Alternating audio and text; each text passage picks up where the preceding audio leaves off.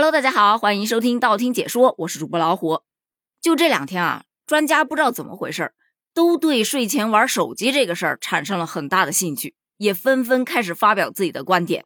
比方说前几天，韩国重庆女子大学的研究人员就表示啊，睡前玩手机会影响人的心理健康，因为玩手机会推迟你的睡眠时间。那推迟了睡眠时间之后，你就更加容易患上抑郁症啊、焦虑症啊等等等等的。而且据调查，玩手机导致失眠的几率会高达百分之八十二。嗯，这个观点好像有点道理哈。但是昨天登上热搜的一则词条则表示，根据一项刊登在英国综合类科研期刊《科学报告》上的一则研究显示啊。睡前刷手机与心理健康状况不好不但没有密切的关系，反而可能对心理健康有一定的积极作用，是不是有点听不懂啊？没关系，我给你翻译一下啊。在很多人的意识当中，睡前玩手机百害而无一利，但是这一则研究就颠覆了你以往的看法，告诉你睡前适当的玩手机能够改善你的抑郁情绪，也就是对你的心理健康是有帮助的。颠覆认知的不仅仅是这一项研究，还有一项研究是在最近发表在《睡眠研究》杂志上的。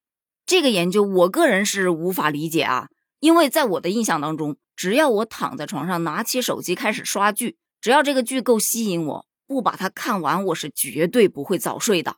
而且我相信很多人应该是跟我一样的吧，大众都觉得睡前使用电子媒体，包括手机啊、电视啊或者电脑啊。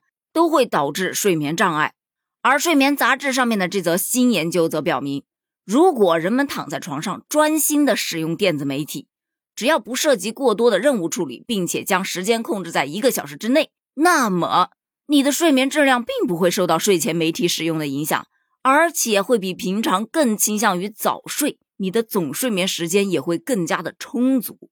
呵呵，我不信，控制在一个小时之内。一集电视剧四十多分钟，我也就只能看最多两集，还得开着倍速，那多没劲呢！那这一点达不到，所以这项研究基本上就等于没用呗。该影响睡眠还是会影响睡眠的嘛。但今天发布的这一条又把昨天的两条啪啪打脸了。今天一度登上热搜榜第一的研究是：睡前玩手机伤眼又折寿。其实玩手机伤眼啊，大家都理解。但折寿是怎么个折法呢？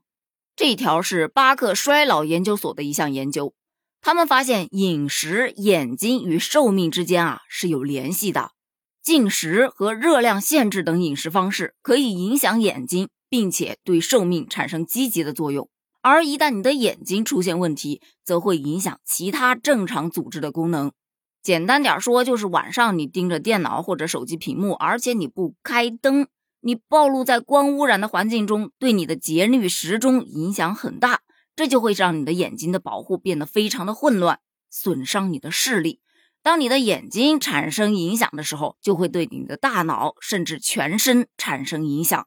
我突然感觉到一阵后怕，因为我前两天啊，眼睛看那个屏幕的时间确实是有点长了，就头会特别的疼。现在在想，是不是影响到我的寿命了？很多网友看了这则研究，也是表示晚上玩手机伤眼睛是真的呀，感觉自己的视力已经一直在减退了。但是更多的网友还是死鸭子嘴硬，难道我不知道吗？可是我改不了啊！睡前不玩手机，那怎么睡得着啊？虽然，但是我快乐呀。调侃的声音很多，但最多的还是说这些专家呀扎堆儿来。你们要不先打一架吧？谁赢了，我听谁的。其实呢，综合这几天的热搜上关于玩手机的信息来看，总结出来一点就是：睡前玩手机可以让你的心情愉悦，但是它伤害眼睛，而且还会折寿。但如果你开上灯玩，可能稍微就好一点点。而且从这几天的这几条词条来看的话，发现专家果然不再建议了。都是直接研究发现，说白了就是我研究出来就是这么个数据，你听或者不听，反正我研究了。但其实这些研究当中有一些还真的是蛮有道理的。比方说，我翻到一则很早之前的研究，美国曾经对三百名智能手机深度用户调查，就发现了一组数据：焦虑的发生啊，与刷手机的内容类型有关。